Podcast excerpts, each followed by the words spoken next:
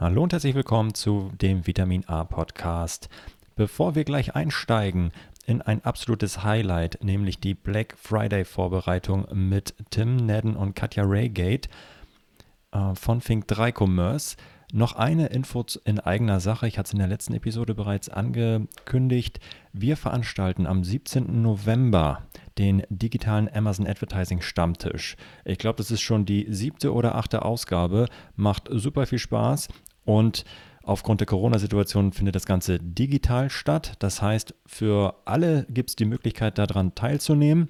Das Ganze ist eine Abendveranstaltung und startet um 19 Uhr und geht erfahrungsgemäß knapp zwei Stunden und wir haben zwei wunderbare Vortragende und spannende Themen. Zum einen der Nils Danke von Suxedo und Tim Marx von Emsel. Und äh, ja, sind super coole Vorträge, die, da, die ich da erwarte. Und das Beste, wir haben eine Networking Hour etabliert in, in diesem Mal, bei diesem Mal und wollen gerne ja, uns gegenseitig ein bisschen äh, mehr vernetzen und kennenlernen und so eine Art Speed Dating ähm, werden wir da machen, wo wir uns in kleinen Gruppen oder eins zu eins viel mehr äh, kennenlernen werden. Macht, glaube ich, äh, super viel Spaß. Ich bin sehr gespannt, wie das laufen wird. Wenn ihr auch daran teilnehmen wollt, dann meldet euch gerne direkt da an an dem digitalen Amazon Advertising Stammtisch. Das Ganze, wie gesagt, findet am 17. November statt und startet um 19 Uhr. Den Link zur Anmeldung findet ihr ganz oben in den Show Notes. Dann äh, jetzt aber viel Spaß mit der Podcast-Folge und ja, einen schönen Black Friday schon mal allen. Tschüss.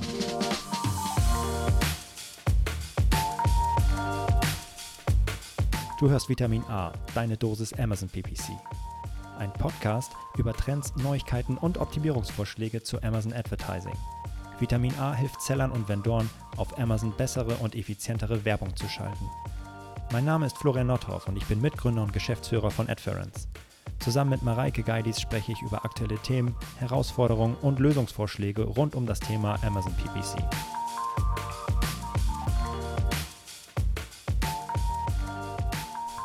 Hallo und herzlich willkommen zu Vitamin A, deine Dosis Amazon PPC, Ausgabe 32. Und heute mit einer ganz besonderen Spezialausgabe, denn Mareike, moin zu dir. moin, Wir sprechen Florian. heute ganz speziell mit zwei Interviewgästen zum Thema Black Friday. Und ich begrüße ganz herzlich Katja Raygate und Tim Nedden von Think 3 Commerce. Moin zusammen. Hallo, moin, moin. moin, moin. Alles gut bei euch? Wie laufen die Vorbereitungen? Im vollen Gange, würde ich sagen. Das geht ja dieses Jahr nahtlos über. Von Black Friday in, äh, von Prime Day in Black Friday, Cyber Monday. Insofern äh, haben wir nur kurz durchgeschnauft und sind direkt weitergerannt. Ja, Q4 kann man die, die Füße hochlegen, auf jeden Fall nicht. ich freue mich auf jeden Fall äh, sehr, dass ihr da seid und ähm, ja, dass wir die Möglichkeit haben, mit euch einmal zum Thema Black Friday zu sprechen. Und ja, ich, wir können euch natürlich schon ein Weilchen, aber ich glaube nicht jeder unserer Zuhörer. Deswegen wäre es super, wenn ihr euch einmal vorstellen möchtet oder würdet. Wer möchte anfangen von euch? Ja, ich kann gerne anfangen. Okay. Ähm, ich bin Katja Raygate, äh, Teamlead Performance Marketing bei der ThinkTie Commerce und ähm, leite eins der Advertising Teams. Mhm. Ähm, mittlerweile ähm, habe ich so 13, 14 Jahre Berufserfahrung im Online-Marketing, wobei ich zunächst ähm, nach meinem Studium mit Google SEO und SEA angefangen habe. Ähm, aber dann schnell gemerkt habe, dass der SEA-Teil mir doch ein bisschen mehr zusagt. Also Daten analysieren, Kampagnen strukturieren, optimieren und relativ zügig vor allem auch Erfolge sehen. Also das hat mir so im SEO-Bereich ein bisschen gefehlt, dieses äh, ich mache was und sehe das ähm, direkt, ähm, wie mhm. sich das auswirkt. Genau, dann habe ich immer auf Agenturseite gearbeitet und bin 2017 das erste Mal mit AMS in Berührung gekommen und habe da direkt einen großen Vendor betreut ähm, am Anfang war ich ehrlicherweise nicht ganz so begeistert, weil ich ja aus der Google-Welt kam und dann zu AMS und dann dachte ich, was, was ist denn jetzt los? Also ich hatte kein Dashboard, ich konnte keine Zeiträume auswählen, wie waren denn die KPIs der letzten sieben Tage und äh, alles hat unglaublich viel Zeit in Anspruch genommen.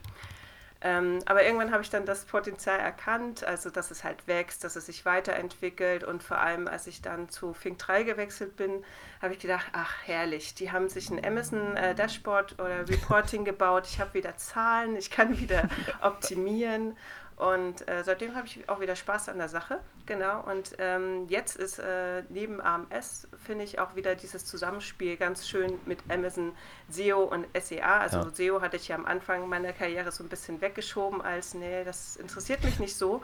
Und jetzt ist es wirklich wichtig, dass es halt in, ja, zusammenspielt. Ähm, das finde ich spannend und auch jetzt so langsam, dass andere Marktplätze nachziehen, dass man da auch da Werbung schalten kann und dass sie noch mehr in den Kinderschuhen stecken als äh, Amazon vor drei Jahren. Genau, das mache ich so im Moment. Cool, ja, vielen Dank, äh, Katja, dass du, dass du dabei bist und äh, bist aber nicht ganz alleine heute, denn Tim ist auch dabei. Moin Tim, dich kennt man vielleicht aus diversen ähm, OMR-Reports ähm, moin, moin Mareike. Ähm, der, zumindest der eine oder andere, der sie vielleicht gelesen hat, ist mir da schon mal, äh, oder dem bin ich dabei schon mal begegnet. Ähm, ja, ich arbeite eng mit Katja zusammen und mit dem ganzen Team. Ich habe zusammen mit zwei äh, Mitgründern von mir, Björn Suit und ähm, Jan Bechler, die Fink 3 äh, gegründet 2011 und ähm, seitdem in drei verschiedenen Bereichen weiterentwickelt und ein wesentlicher Schwerpunkt von uns ist das Thema Marktplatzmanagement bzw. Amazon Management.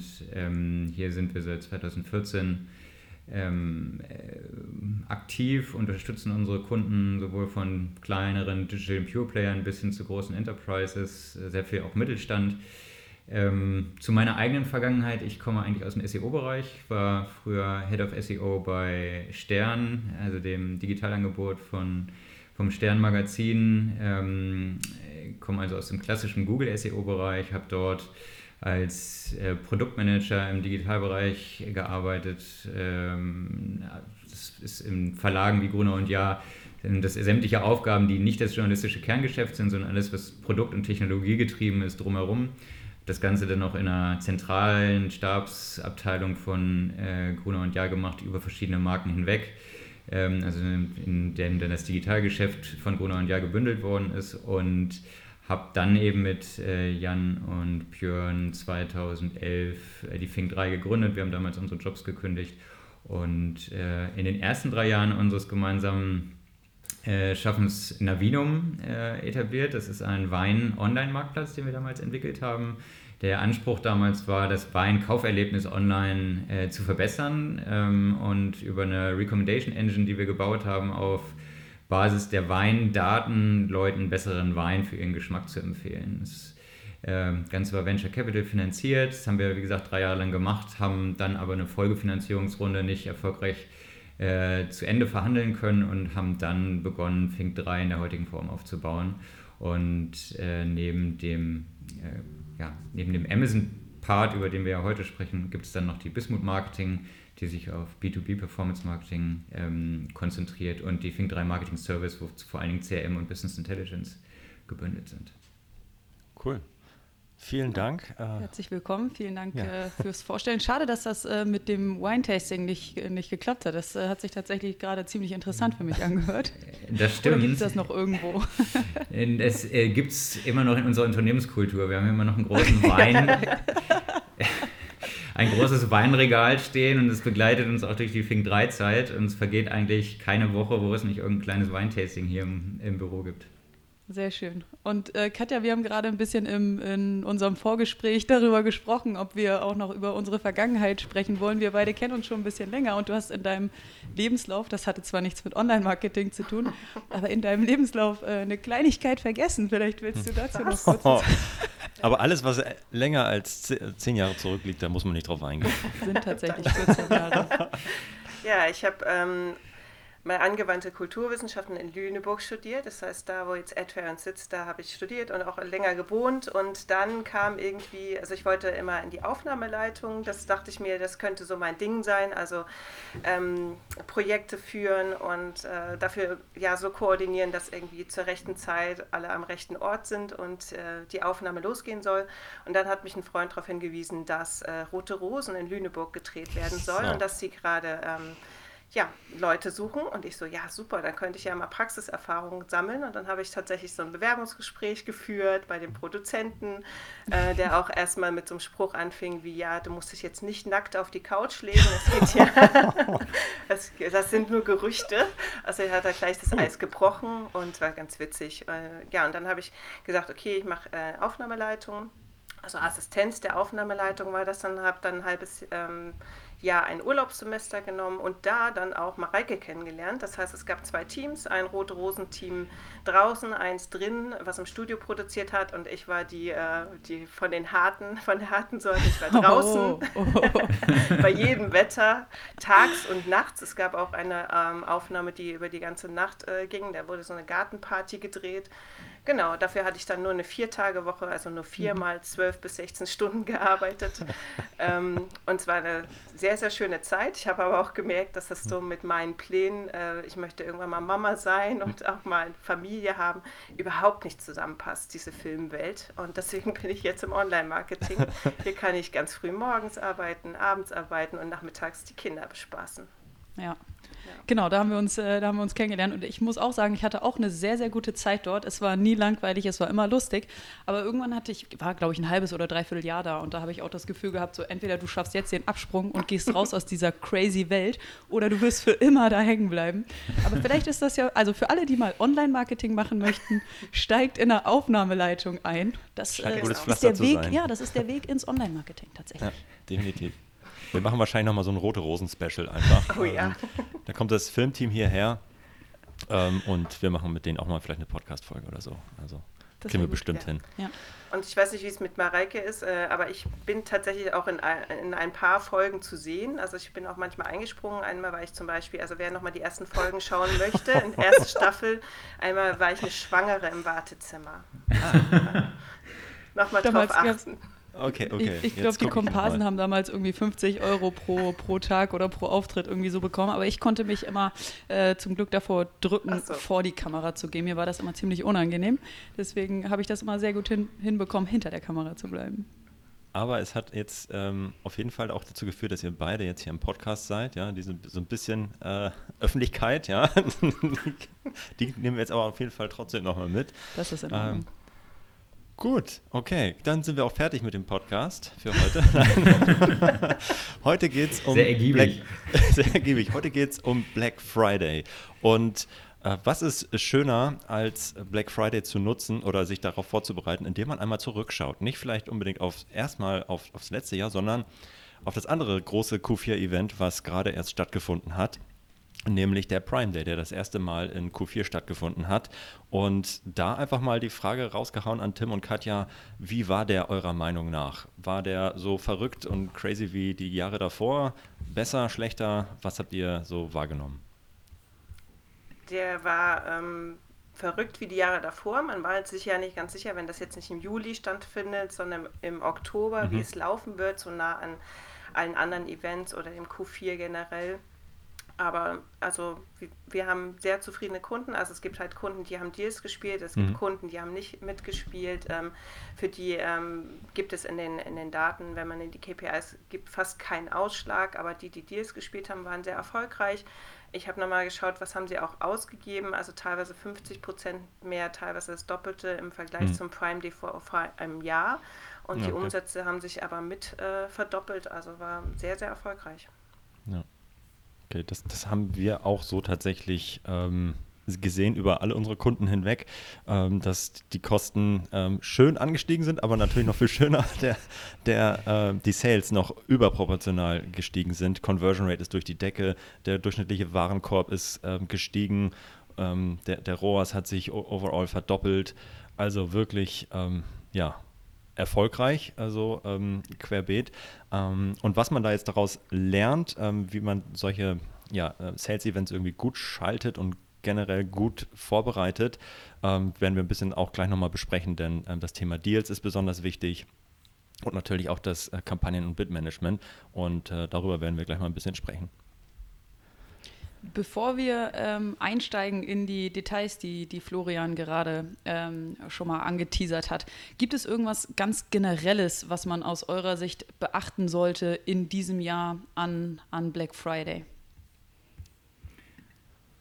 Man muss sich grundsätzlich einmal vor Augen führen, dass er natürlich jetzt auch unter besonderen Voraussetzungen stattfindet. Äh, nicht vom Zeitpunkt her, wie das beim Prime Day war, der ja nun mehrmals verschoben worden ist, aber er findet ähm, mitten in einem ja, sogenannten Lockdown statt. Das heißt, also wir gerade jetzt in den letzten Tagen ja die Zahlen gehört, dass die Umsatzeinbrüche bei den Läden in den Innenstädten teilweise 40 Prozent äh, beziehungsweise in Einzelfällen auch noch deutlich höher sind.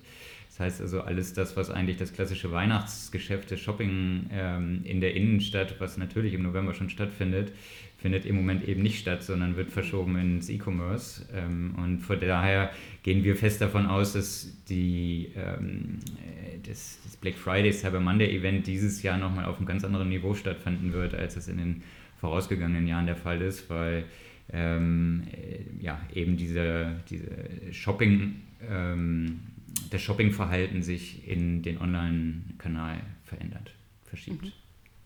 Total, das glaube ich auch. Also äh, wir haben ja einfach eine, in den letzten, in, leider Gottes in diesem Jahr eine super Beschleunigung gesehen, was die Transformation zum E-Commerce irgendwie äh, angeht. Und das schlägt sich halt äh, total auch, ähm, hat sich jetzt im Prime Day äh, niedergeschlagen, der, der verrückter war, gefühlt. Ähm, und äh, wie ihr schon gesagt habt, dass er noch mehr abging und das wahrscheinlich auch nochmal ähm, im Vergleich zum Vorjahr auch beim Black Friday genauso sein wird, ja.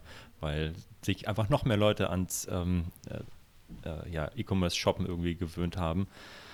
Ja, ja, äh, ja auf jeden wir, Fall. Wir waren uns vor dem Prime Day nicht sicher, wie die Auswirkungen mhm. auf den Black Friday Cyber Monday war, aufgrund dieser zeitlichen Nähe dieser beiden mhm. Peak-Events.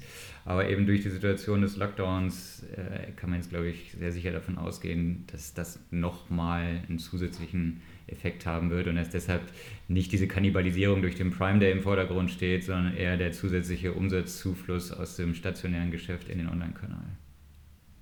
Ja.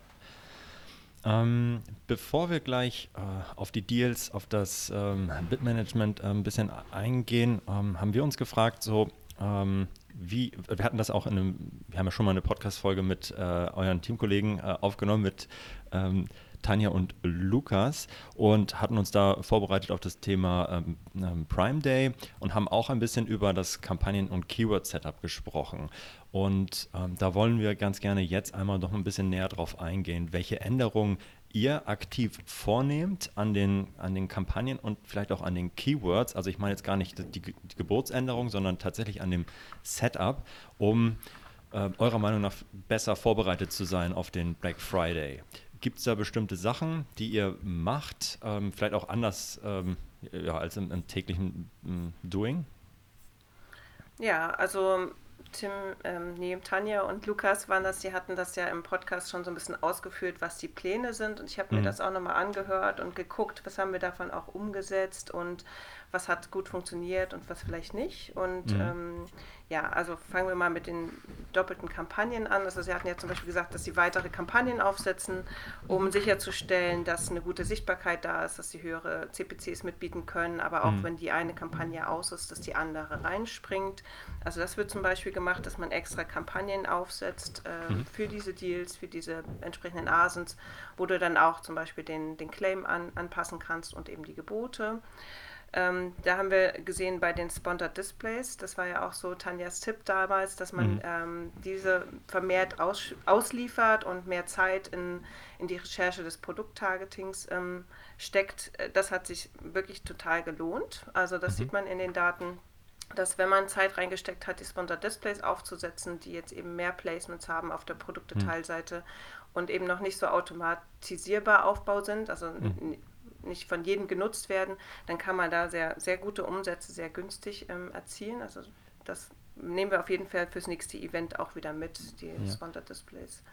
Und das dann heißt, ähm, Darf ja. ich eine kurze Zwischenfrage stellen? Das mhm. heißt, ihr habt bei den, bei den Sponsored Display Kampagnen, die ihr eh schon hattet, die habt ihr dupliziert und bei den Duplikaten dann noch mehr ähm, Targets eingebucht. Tatsächlich bei den Sponsored Displays haben wir jetzt keine Kampagnen dupliziert, also so wie ich das mitbekommen habe, sondern eher neu aufgesetzt, also okay. nochmal ähm, Energie reingesteckt, äh, die Suchanfragen wirklich year-to-date äh, durchgesehen, um zu sehen, welche ASINs haben denn in der Vergangenheit funktioniert. Mhm. Ähm, zum Beispiel auch in Sponsored Product Ads, um sie dann für die Sponsored Display Kampagnen zu nutzen. Also wirklich nochmal Arbeit in die, ins Okay. Aufsetzen von komplett neuer Kampagnen gesteckt.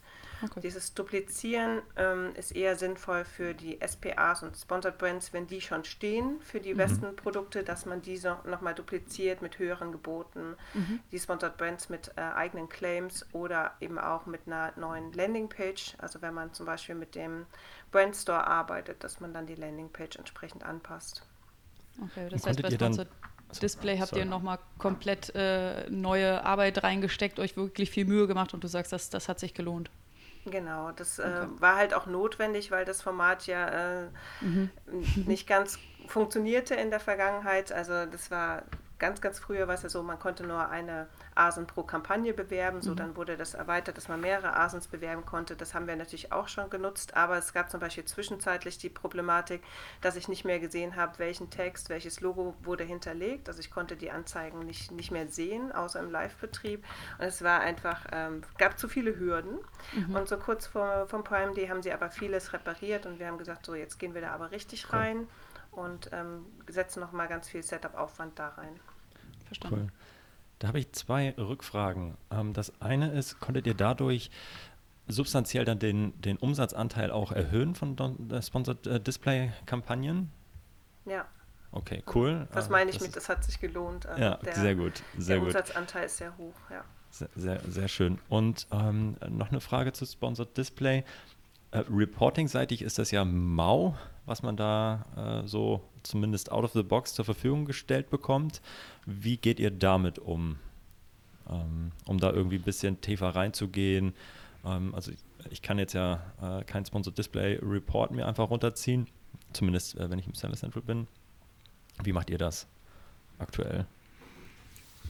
Also wir ähm, äh, haben, wie Katja am Anfang ja erwähnt hat, unsere eigene äh, Monitoring-Lösung für Amazon entwickelt. Das heißt, wir ähm, exportieren sämtliche Daten über die APIs von Amazon und verwenden sie dann in unserer eigenen Business Intelligence-Lösung und stellen darüber dann ähm, äh, ja, äh, zum Teil visualisiert, sobald zum Teil in Tabellenform die Daten zur Verfügung, sodass darauf auf dann die Analysen ähm, gefahren werden können und entsprechend dann die Auswertung auch passieren. Grundsätzlich hast du natürlich recht, dass die Tiefe der Daten, die für Sponsored Display zur Verfügung stehen, noch nicht äh, vergleichbar sind mit dem, was zum Beispiel für Sponsored äh, Product zur Verfügung steht. Aber wir sind schon dankbar, dass es jetzt endlich in der API ist und ähm, damit dann auch ins Reporting integriert werden kann. Ja, ja cool. Ja. Das heißt, eure Idee, Sponsor Products und Sponsor Brands zu duplizieren und mit höheren Geboten laufen zu lassen, genauso wie Sponsor Display nochmal komplett äh, von vorne zu analysieren und aufzusetzen, hat sich gelohnt. Und genau das gleiche macht ihr jetzt nochmal für Black Friday oder liefen die oder nehmt ihr die Kampagnen, die ihr für den Prime Day ähm, genutzt und äh, angelegt habt, ähm, jetzt auch für, für den Black Friday? Wie, wie macht ihr das? Ich denke, einige ähm, werden mit Start- und Enddatum versehen, die kann man dann jetzt nicht reaktivieren, aber da, wo es geht, ähm, nutzt man natürlich die Kampagnen weiter. Ähm, eine Sache, die ich noch gesehen habe, die ich noch nie erwähnt habe, bei Sponsored Brands gab es ja kurz vor dem Prime Day diese neuen Features, also Sponsored Brands Video oder Sponsored Brands mit Custom Images ähm, Mhm. oder Spotlight. Spotlight ist irgendwie äh, teil, also kurzerhand mal verschwunden gewesen im Interface, jetzt ist es wieder da. Ähm, das heißt, da könnte ich mir vorstellen, dass das diesmal anders aufgesetzt wird, vielleicht. Weil beim Prime Day war wirklich noch die Empfehlung, lieber nicht mit den neuen Formaten arbeiten, sondern die klassische Sponsored Brands laufen lassen, weil die dann diesen Deal Badge darstellt, während eben Sponsored Brands äh, Custom Image zum Beispiel das angeblich nicht darstellen soll. Ich habe es ehrlich gesagt jetzt im Live-Betrieb nicht gesehen. Ich hatte ähm, Urlaub am Prime Day selber und habe höchstens äh, privat geshoppt. Aber die Empfehlung von Amazon war halt, lieber auf die klassischen Formate setzen und ähm, nicht diese neuen einsetzen. Aber da seid ihr dann ähm, quasi dran, testet quasi äh, fortlaufend und ähm, ist auch vielleicht mal so eine äh, weitere Frage, die wir eigentlich auch immer stellen, wie ihr so mit, mit neuen Formaten grundsätzlich umgeht. Ich meine, es ist jetzt natürlich ein bisschen äh, risky zu testen, äh, gerade beim Black Friday, aber im besten Fall hat man sich natürlich vorbereitet, die Wochen und Monate davor, um dann äh, an dem Event an sich das neue Feature einfach schon laufen zu haben und äh, einen Vorteil zu haben. Wie, wie geht ihr daran? Irgendwie, ähm, dass ihr, dass ihr da up to date bleibt und auch kontinuierlich neue Sachen ausprobiert. Ja, also wenn wir neue Funktionen im, im Konto sehen, ähm, also wir betreuen ja nicht nur deutsche Marktplätze, sondern äh, auch andere. Das heißt, in US, äh, UK sehen wir vielleicht Funktionen, die es hier in Deutschland noch nicht gibt. Dann sind wir immer äh, ganz früh mit dabei, das zu testen, also A-B-Tests aufzusetzen, wie ist es mit der Funktion, wie ist es ohne, um dann auch Learnings für alle zu generieren und so eine Empfehlung auszusprechen. So zum wegen, ähm, es lohnt sich zum Beispiel in Sponsored Brands for Videos erstmal zu mhm. investieren und Videos auszutesten oder ähm, funktioniert zum Beispiel die Auslieferung nicht so gut, dass wir da uns einfach gegenseitig immer ähm, ja. updaten. Das funktioniert ganz gut. Dadurch, dass wir ein großes Kundenportfolio haben, viele Marktplätze, ähm, versuchen wir eigentlich immer zu gucken, was ist die neue Funktion und bei welchem Kunden, bei welchem Marktplatz wollen wir das jetzt ähm, als erstes testen oder eben zwei, drei Kunden parallel, dass man es dann wieder zusammenführt in so äh, ja, Learnings. Wir versuchen vielleicht, um das noch zu ergänzen, in der Regel auch die Sachen dann über verschiedene Kunden äh, erneut zu testen, weil natürlich die Ergebnisse je nach Produktsegment auch ganz unterschiedlich Voll, sein ja. können. Und wenn das kleinpreisige Produkte sind, vielleicht aus dem FMCG-Bereich, dann äh, sind die Performance-Werte häufig ganz andere, als wenn man jetzt im Consumer Electronics-Bereich ja. ist, wo die Produkte dann einen Verkaufspreis von 100, 200 Euro haben. Ja, total, glaube ich sofort. Und äh, wenn ihr mal so einen Strich drunter macht, was ähm, Sponsor Brands Video Ads angeht, äh, ist, würdet ihr ja aktuell sagen Daumen hoch oder Daumen runter? ist noch ein bisschen verfrüht zu sagen. Äh, wir ähm, haben grundsätzlich erstmal ganz vernünftige Ergebnisse bekommen, aber ähm, das ist noch auf einer vergleichsweise geringen Datenbasis. Also wir müssen mhm. es einfach noch länger laufen lassen, um da bessere Aussagen treffen zu können. Was wir sehen, ist, dass die CPC-Preise vergleichsweise hoch sind. Ähm, wir sehen aber auch, dass die äh, ACOS bzw. ROAS-Werte durchaus gut sind. Mhm. Und ähm, von daher ist das eine Platzierung, die wir schon für sehr interessant halten, gerade weil sie natürlich auch eine hohe Aufmerksamkeit äh, hat und mhm. gerade in Wettbewerbsumfeldern, wo häufig ein Drittel der Suchergebnisseiten ähm, Werbeplatzierungen sind und nicht mehr organische Platzierungen, also wo einfach ein ähm, äh, ja, eine laute, laute Umgebung ist. Äh, das ist dann natürlich mit dem Video einfacher durchzudringen und nochmal mehr Aufmerksamkeit zu ziehen, als das über die diversen anderen Platzierungen der Fall ist. Mhm. Ähm, aber auch hier gilt natürlich, ist es wieder stark davon abhängig, in welchem Produktsegment bin ich. Darf ich da eine kurze Rückfrage noch stellen? Und zwar, wenn ihr jetzt sowas entdeckt oder so, so ein neues äh, Format Videos beispielsweise, äh, was ihr da seid ihr ja natürlich dann aber auch ähm, an das gebunden, was dann jetzt die Kunden euch irgendwie zur Verfügung stellen. Das ist natürlich mit, mit allen Bildern so irgendwie.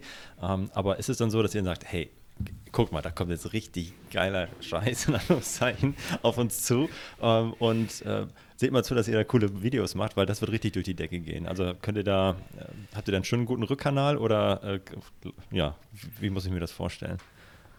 Also ehrlicherweise wusste ich nicht, ob der, ähm, also wie, wie groß das Format wird und habe meinen mhm. Kunden eher gesagt, nimm doch erstmal das, was du hast aus anderen ja. Kanälen und wir probieren ja. das erstmal. Ne? Und dann hat man mhm. relativ schnell gesehen, dass es schon an der Auslieferung äh, scheiterte. Also dass Amazon einfach gesagt hat, nee, wir wollen das erstmal nur bei ganz, ganz, ganz ja, relevanten Keywords mhm. zeigen. Äh, das sind äh, leider nur die Brand-Keywords. Und dann war das schon nicht mehr so spannend und dann war es auch gut, dass wir da jetzt nicht zu viel äh, Geld in die Produktion von neuen Videos gesteckt haben. Ähm, aber natürlich äh, gibt es auch so schöne Beispiele. Ich, wir hatten so nach Harry Potter Geschichten gesucht und hatten dann Werbung von Lego gesehen.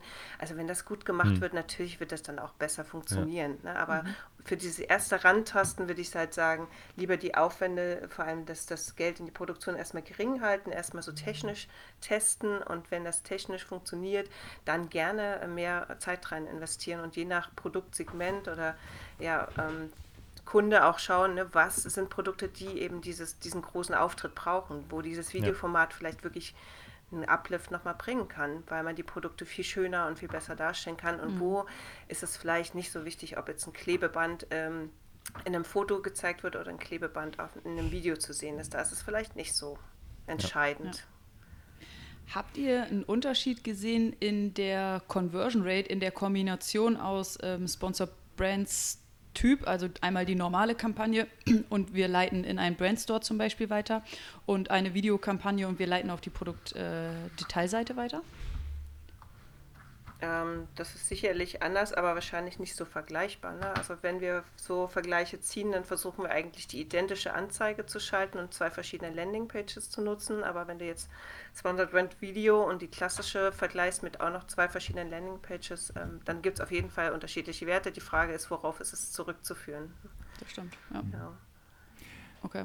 Und bei der, bei der ähm, klassischen äh, Sponsor Brands Kampagne, was habt ihr da für Erfahrungen gemacht, welche, welche Landingpage die bessere ist? Ach, das ist ähm, wieder unterschiedlich. also tatsächlich habe ich das mal als eins meiner ersten Projekte bei Fink 3 gehabt, dass ich gesagt mhm. habe, wir wollen eigentlich, ähm, dass der Brandstore mehr genutzt wird von unseren Kunden, weil wir bei anderen sehr gute Ergebnisse sehen. Ähm, mhm. Und dann habe ich mir mal alle Kunden geschnappt, die schon einen Store hatten und zum Store verlinken und alle anderen, die zu SERP verlinken oder eben, wo wir beides machen, so in A-B-Tests und habe versucht, so eine generelle Aussage zu generieren, die ich auch gefunden mhm. habe. Also wenn man das finden will, dann findet man das auch.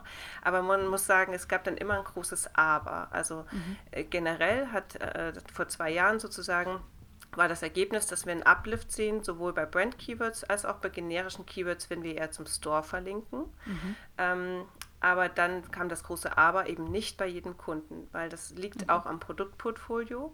Ähm, wie gesagt, dieses Klebeband ist so ein Beispiel, wo ich sagen würde, da ist eine SERP einfach, ähm, die konvertiert besser mhm. weil du gar nicht so viel Informationen rund um das Klebeband brauchst. Du weißt eigentlich so, was du normalerweise kaufst. Ähm, und es gab eben auch Stores, die einfach nicht so gut gemacht waren. Und deswegen mhm. wollen wir da gar keine generelle Empfehlung okay. mehr aussprechen, sondern gucken uns tatsächlich an, was haben wir für einen Store, was sehen wir gleich, was äh, optimiert werden muss.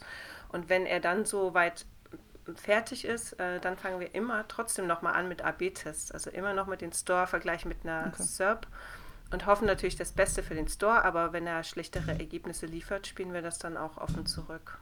Hm. Okay, verstanden, danke.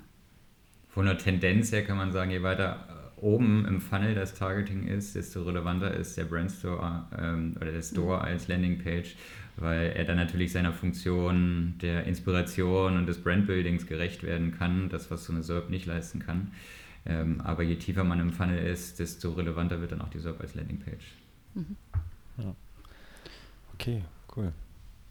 Ich, ähm, ja, Mareike, du ich, ich hätte jetzt sonst eine, eine Klammer gezogen um ja. ähm, Kampagnen. Wir haben ja angefangen mit äh, Kampagnenstruktur, Kampagnen-Setup, Keyword-Setup, sind dann äh, auch in die äh, Brandstore, Landing-Page, neue Formate, Kampagnentypen ähm, so ein bisschen rein und wollte jetzt quasi eine Klammer darum ziehen. Ja, ja und äh, vielleicht äh, die nächste äh, spannende Kiste aufmachen, ähm, nämlich die Deals, die ja auch äh, extrem wichtig sind für, für sowohl den Prime Day als auch den Black Friday.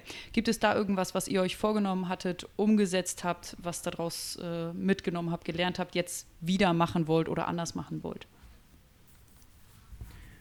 Also grundsätzlich ein äh, deutliches Learning jetzt des Prime Days war es auch nochmal, dass man äh, relevante Deals bieten muss, um eben auch in der ganzen Fülle von so einem Peak-Event zu profitieren. Wir haben uns das nochmal angeschaut äh, über unsere Kunden hinweg bei den Produkten, die ähm, ohne Deal über den Prime Day gelaufen sind, versus Produkte, die im Deal waren. Und äh, natürlich sieht man auch einen gewissen Uplift auf den kleinen, auf den Produkten, die ohne Deal jetzt platziert äh, sind, also auf ihren normalen Listings, aber der ist halt um den Faktor 10 geringer als äh, Produkte, die ähm, im Deal sind. Das heißt also, an diesen Tagen gucken die User einfach schon ganz genau. Ähm, man sieht das auch an der Navigations, äh, im Navigationsverhalten der Leute. Also die Angebotsseite von Amazon ist eigentlich nach der Homepage die meistgenutzte Seite der Plattform. Und die ist natürlich an diesen Tagen ganz besonders im Fokus. Und meine Produkte, die nicht im Deal sind, tauchen da dann natürlich einfach nicht auf. Mhm. Ähm, aber selbst wenn ich jetzt mit meinem Produkt gerade auf der Angebotsseite nicht zu sehen bin, zumindest nicht auf der ersten Seite, dann habe ich trotzdem eine höhere ähm, Aufmerksamkeit, wenn ich das Deal-Badge habe auf meiner äh, Suchergebnisseite beispielsweise.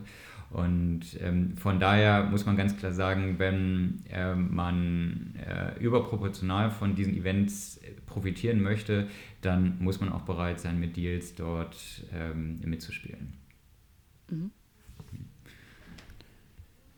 Und ähm, vielleicht auch nochmal aus einer anderen Perspektive betrachtet, die, ähm, die Relevanz dieser Deals ist eben auch nicht nur auf diese Tage beschränkt. Wir hatten das ähm, beim, wir haben das beim Prime Day ganz deutlich gesehen, dass also auch in den Tagen zuvor ähm, Deals schon sehr gut funktioniert haben, also in der sogenannten Lead-Up-Phase des Prime Days, wo ja in der Regel auch immer schon eine deutlich höhere Conversion-Rate zu sehen ist.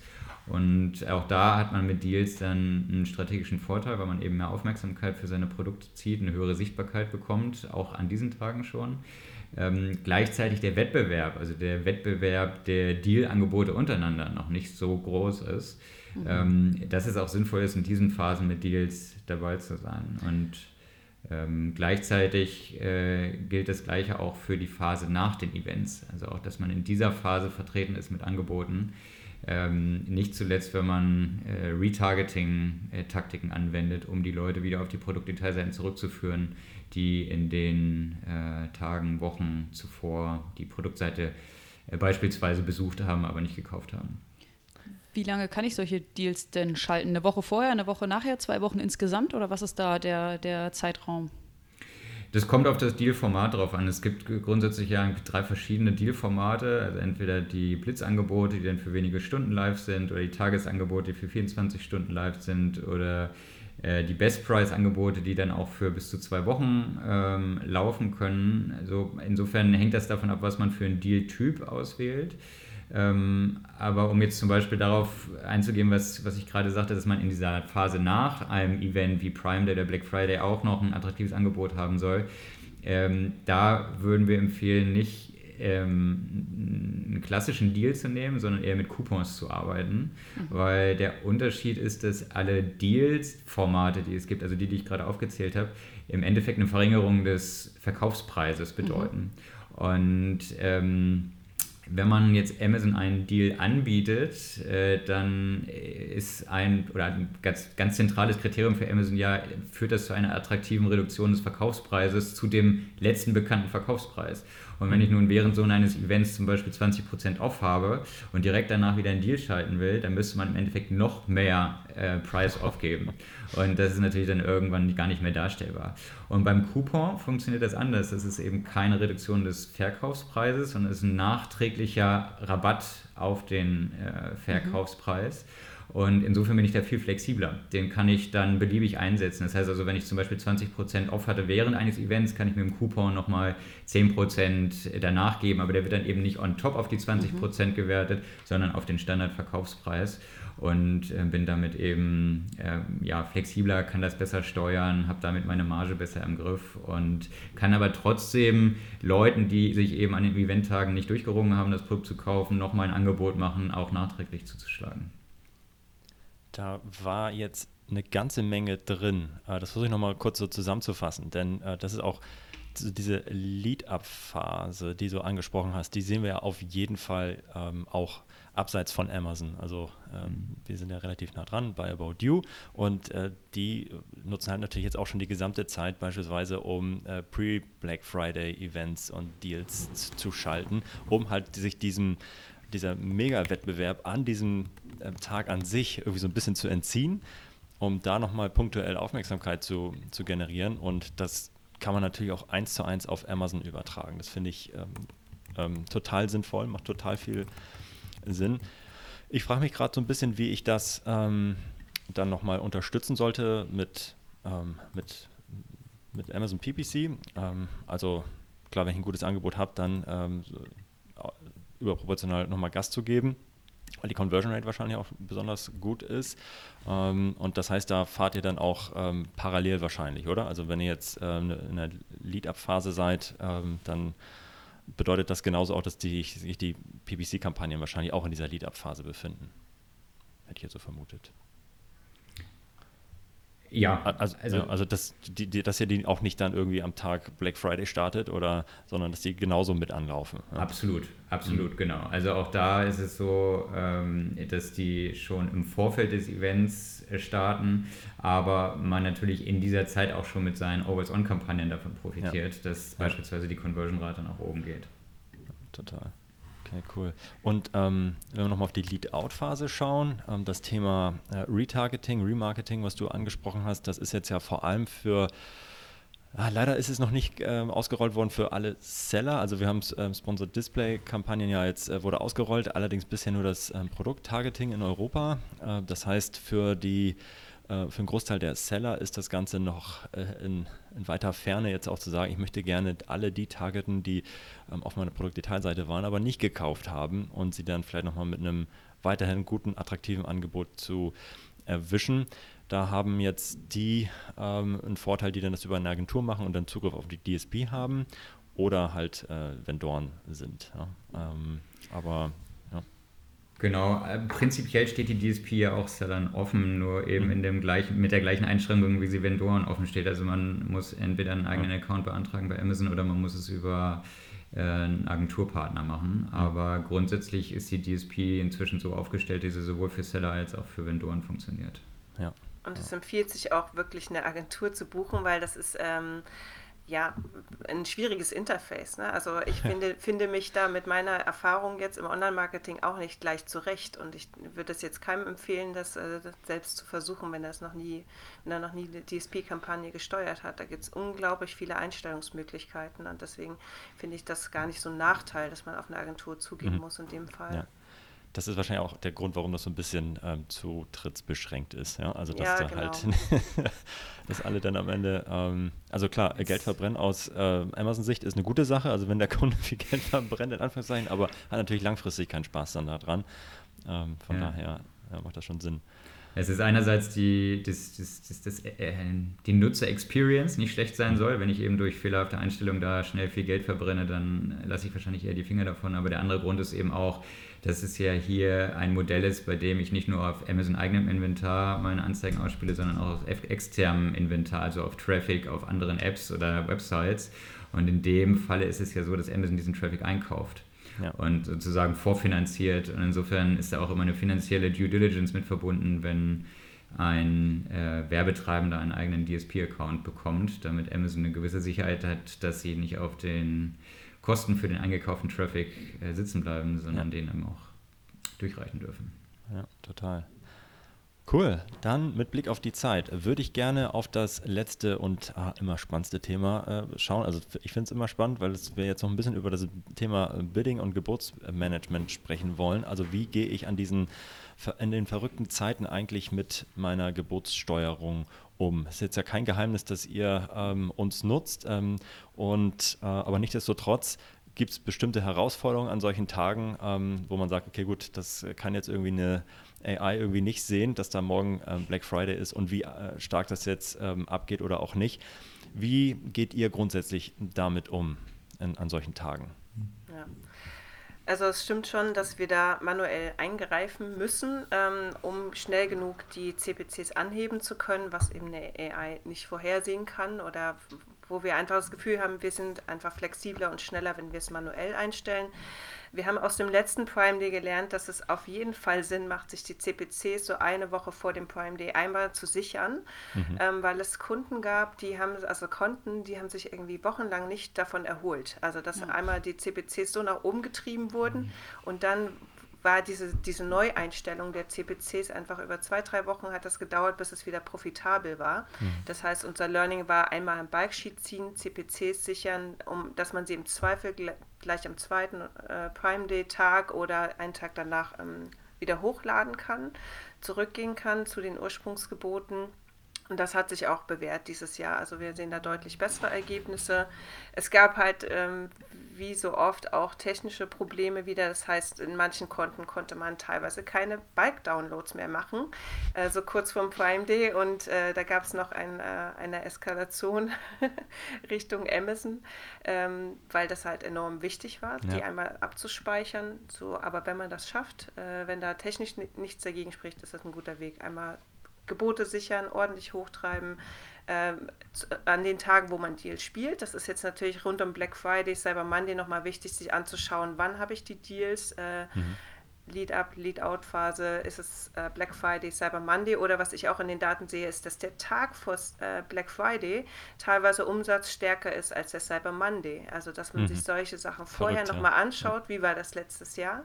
Ja. Und wenn der Tag vor Black Friday zum Beispiel eine größere Rolle spielt, dass man da auch schon mehr Gas äh, gibt bei den CPC-Geboten. Mhm. Mhm. Und da vielleicht auch noch ergänzen, wir haben auch, also das, was Katja gerade sagt, ist das eine, dass der Umsatz an dem Tag für den Black Friday vielfach höher war als am Cyber Monday selber. Ähm, und dass auch einfach die Conversion-Rate an diesen Tagen nochmal deutlich höher ist als am Cyber Monday. Ähm, erklären kann man das sicherlich damit, dass die Leute auf diese Events hinfiebern und dann ähnlich wie beim Prime Day am ersten Tag äh, schnell konvertieren und dann ist einfach das persönliche Budget aufgebraucht, mhm. um einfach am zweiten Tag oder drei Tage später nochmal den äh, Florian fünften Fernseher, zehnten Fernseher, wie ich gelernt habe, zu kaufen. du ähm, hast gehört. Ja. Ähm, nein, du erwähntest ja in einem der, in dem Podcast mit Tanja und äh, Lukas, dass du mal eine Testphase hattest, wo du verschiedene Fernseher am Stück gekauft hast, bis du den richtigen erwischt hast. Und ähm, insofern, wenn man sich das vor Augen führt, dass eben die Conversion-Rate an, an dem Black Friday oder rund um den Black Friday schon deutlich besser ist am Cyber Monday, da muss man das entsprechend dann auch berücksichtigen und nicht einfach durchlaufen lassen. Und gerade in den Tagen dazwischen, also an dem Wochenende zwischen dem Freitag und dem Montag, sehen wir auch, dass die Conversion-Rate deutlich einbricht. Also da mhm. sollte man eher vorsichtig im Bidding sein, um Budget zurückzuhalten für den Montag. Ja.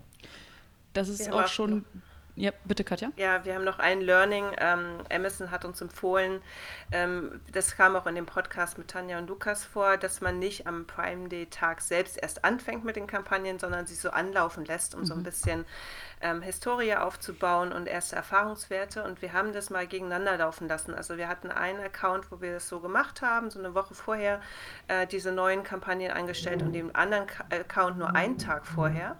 Und es hat sich gezeigt, dass ähm, du in dem zweiten Fall ähm, über, über alles eine bessere Profitabilität hast. Warum? Weil der Algorithmus von Amazon dann doch sehr, sehr schnell lernt. Du hast sehr viel Traffic an den äh, Prime Day-Tagen, eine hohe Relevanz, eine sehr gute Conversion Rate. Du wirst ähm, sehr gut ausgeliefert. Während äh, Fall 1, wo man so eine Woche vorher schon anfängt mit den neuen Kampagnen, ähm, einfach viel Geld auch verbrennt, mhm. weil die Conversion Rate halt noch sehr, sehr viel niedriger ist. Das heißt, man kann früher anfangen, muss aber dann sehr, sehr vorsichtig mit den Geboten sein. Ja. Und ähm, tatsächlich ist die zweite Variante nur kurz vorher äh, loszulegen und dann richtig ähm, insgesamt profitabler gewesen. Okay. Das kann ich tatsächlich auch so ein bisschen bestätigen. Also ich ähm, sehe es auch immer seltener, dass es so diese ähm, Anlernphase von neuen Kampagnen irgendwie so äh, sehe. Also klar, neue Produkte ist ein anderes Thema, aber wenn ich ein bestehendes, äh, älteres Produkt ähm, in eine neue Kampagne packe und ähm, dann ähm, gehen die eigentlich auch dann gleich gut ab. Ja? Also ähm, äh, ja, aber ich kann natürlich Amazon verstehen, dass die das sagen, also mit der Anbahnungsphase. Ja, aber wenn, wenn ich die eben nicht ein paar Tage vorher ähm, schon, schon starten lasse, dann habe ich ja eben genau die zwei Vorteile, die Katja eben genannt hat. A, ich mhm. habe vorher keine Lernkosten, die ich investieren muss. Ähm, und, und B, ich, ich brauche das anscheinend irgendwie gar nicht, sondern ähm, ich, was ja auch sein kann, wenn ich das eine Woche vorher starten lasse, dann habe ich, hab ich Lernkosten, aber für Daten, die ja noch gar nicht mein ähm, Black Friday oder den Abend vor Black Friday widerspiegeln, sondern eben relativ normale oder, oder schwach ansteigende ähm, Conversion-Raten. So. Das heißt, ich habe vielleicht auch noch irgendwie Lernbudget für, für Daten, die mir für diese beiden Tage überhaupt nichts bringen. Und ja. äh, deswegen kann ich vollkommen nachvollziehen, dass, äh, dass man da die Kampagne sehr, sehr spät starten lassen kann. Ja, total. Wir haben ja. Gerade, ich habe noch eine, eine Frage und zwar, wir haben ja gerade über vor allem über die Gebote ähm, gesprochen und ihr habt gesagt, pro Tag individuell entscheiden und dann aber äh, an den, an den wichtigen Tagen, an den besonderen Tagen auch extrem pushen und hochgehen. Und ich gehe jetzt einfach mal davon aus, da haben wir nicht explizit darüber gesprochen, aber dass für Budgets das äh, Gleiche gilt. Wie geht ihr mit, mit Budgets um? Also wenn ich die äh, Gebote erhöhe, dann sollte, müsste ich ja wahrscheinlich auch die Budgets erhöhen, ansonsten bin ich irgendwie mittags schon, schon out of budget. Macht ihr das wirklich so, äh, setzt ihr die Gebote so hoch, dass ihr niemals ans Budgetlimit kommt oder setzt ihr es erstmal ein bisschen höher und guckt dann im Laufe des Tages, ob ihr es nochmal adjustiert? Ja, es wird schon ähm, vorher ausgerechnet, was man äh, mitbieten kann, also was mhm. der Marge noch entspricht, weil die Produkte, die du verkaufst, sind ja auch vergünstigt und das muss man ja mhm. auch mit in Betracht ziehen. Ähm, und dann ähm, feuerfrei. Ne? Also klar, okay. es ist ein Blindflug und es ist ein bisschen hoffen, dass es gut geht, aber mhm. was, was haben wir? Wir haben halt die Daten aus den Vorjahren. Wir wissen ähm, auch, wie die Produkte in den letzten Monaten ähm, funktioniert haben. Und wenn mhm. man sich vorher noch überlegt, welchen CPC bin ich bereit zu zahlen, welche Conversion Rate kann ich erwarten, wie gesagt, immer aus den Daten der vorherigen Ereignisse, dann kann man halt äh, wild mitbieten. Und mhm. wir machen das halt schon in der Mediaplanung auch jetzt schon wieder für 2021, dass wir einfach wissen, da kommen die großen Events und dementsprechend wird diese monatliche Budgetverteilung auch so von vornherein eingeplant. Okay. Verstanden. Macht Sinn. Ja, cool. Stark. Großartig. Dann ähm, lasst uns doch noch eine Sache, bevor wir den Podcast beenden. Ähm, äh, erstmal möchte ich mich äh, bedanken, aber eine Sache müsst ihr unbedingt noch ähm, machen, nämlich ein, äh, einen Tipp mitgeben an, an, die, an die Zuhörer, die jetzt so lange durchgehalten haben und so äh, aufmerksam gehört haben. Was ist, äh, vielleicht kann jeder von euch nochmal so eine Sache für einen Black Friday mitgeben. Was ist das, was man auf gar keinen Fall machen sollte oder unbedingt machen sollte? Vielleicht äh, Tim, Katja, habt ihr da jeweils noch so eine, äh, eine Sache, die, die euch besonders am Herzen liegt? Also ein, ein Punkt ist ganz sicher ähm, das, was vorhin ja schon durchgeklungen ist, dass man ähm, Sponsor Display ausreizen mhm. sollte. Ne? Dass man nicht aus Gewohnheit, weil es in der Vergangenheit schwer skalierbar war ähm, und auch einfach nicht so nicht gut performt hat im Sinne von ähm, Effizienz, äh, dass man davon ausgeht, das wird auch jetzt so weiter so sein, weil da muss man sagen, ist durch dieses Feature ähm, äh, Release oder durch, das, ähm, ja, durch die Neuausrichtung der Sponsored Display hat sich das einfach deutlich geändert. Das heißt, also man sollte sich die Mühe machen und äh, das gezielt einsetzen und ähm, äh, wenn ich in einem Wettbewerbsumfeld unterwegs bin, wo ich sicher sein kann, dass meine Wettbewerber mit Deals äh, unterwegs sind ähm, und auch viel Traffic auf diese Dealseiten lotsen werden, dann kann ich natürlich auch mit Sponsored Display schauen, wie kann ich davon profitieren. Also kriege ich es hin, einen Teil dieses deutlich höheren Traffics auf meinen Wettbewerb-Produkt-Detailseiten doch noch rüberzuziehen zu meinen Produkten und damit ähm, ja, Umsatzanteile abzugreifen von meinen Wettbewerbern. Ja, cool macht total Sinn und ist, glaube ich, ein, ein mega Learning. Äh, ja. Katja, ich wollte dich jetzt nicht übergehen. Du hast wahrscheinlich auch noch eine Sache. Ja, ich überle überlegt, ich habe halt so, so viele Sachen gefunden. Also als ich mir auch nochmal die Daten angeschaut habe, was, was man jetzt noch so ähm, mitgeben kann, aber vielleicht was, was wir jetzt noch nicht so ähm, besprochen haben, ist sich äh, anzuschauen, welche Keywords sind es, bei denen ich wirklich mitspielen möchte? Was sind meine mhm. Top-Keywords, die vorher schon mal zusammen zurechtzulegen und dann während des Events wirklich ähm, da auch so ein Highlight draus zu machen und immer wieder danach zu suchen, wer rankt jetzt wo und äh, mhm. habe ich meine Top-of-Search-Gebote zum Beispiel auch genug angehoben, dass ich mit Sponsored Brands, mit Sponsored Product Ads gut sichtbar bin. Also noch so eine Anekdote aus der Filmindustrie. Da bekommen wir von, äh, von Amazon immer so eine E-Mail, liebes Filmstudio XY, du bist jetzt gut sichtbar zu den drei äh, Keywords, aber nicht zu den sieben. Also bitte hebt die Gebote an. Und wir wissen halt, dass alle Filmstudios diese E-Mail bekommen und sich dann fleißig hochbieten. Aber ähm, das kann man natürlich auf andere Branchen übersetzen. Also klar kann man ja. sich die Top-Keywords vorher rausschauen, äh, raussuchen, ähm, Sichtbarkeit sicherstellen und auch natürlich die Verfügbarkeiten der Wettbewerber im Blick behalten. Also wenn mhm. das Top-Tablet ausverkauft ist, dass ich dann mit meinem Angebot Klar. richtig reingehe. Also wirklich ähm, so ein Live-Event draus machen und mehr mach, mehrmals am Tag ähm, reingehen und das ja. beobachten. Wie viele Stunden sinnvoll. arbeitet ihr am Black Friday? Wie viele Stunden seid ihr online? Viele Stunden und wir sind lange online. Krass. Ja, ja hört halt sich so unsere an. Leidenschaft, ne? die anderen auszustechen dann. die E-Mail im Übrigen von Amazon hat bestimmt einen ziemlich guten ROAS auf jeden Fall. cool. Mensch, das war richtig cool. Ich glaube, da war eine Menge dabei und ähm, für jeden was dabei. Und ich hoffe, ihr habt fleißig mitgeschrieben. Ansonsten schaut ähm, nochmal in den Blog, den wir auch dazu veröffentlichen. Ähm, da ist bestimmt was für euch dabei gewesen. Tim, Katja, ganz, ganz herzlichen Dank. Äh, es war eine große Freude, diesen Podcast mit euch aufzunehmen. Ich drücke euch und uns die Daumen, dass ähm, Black Friday mega gut wird und äh, dass, wir, dass ihr die Tipps genauso gut umsetzen könnt, wie ihr sie jetzt hier angeteasert habt und dass es für, für euch und eure Kunden genial läuft. Macht's gut äh, und ja, euch allen noch einen schönen Tag. Sehr gerne. Danke. Vielen Dank für die Einladung. Tschüss. Tschüss. Tschüss. Das war Vitamin A, deine Dosis Amazon PPC. Für Fragen und Feedback schreibt uns gerne eine Mail an vitamin-a at Vielen Dank fürs Hören und bis zum nächsten Mal.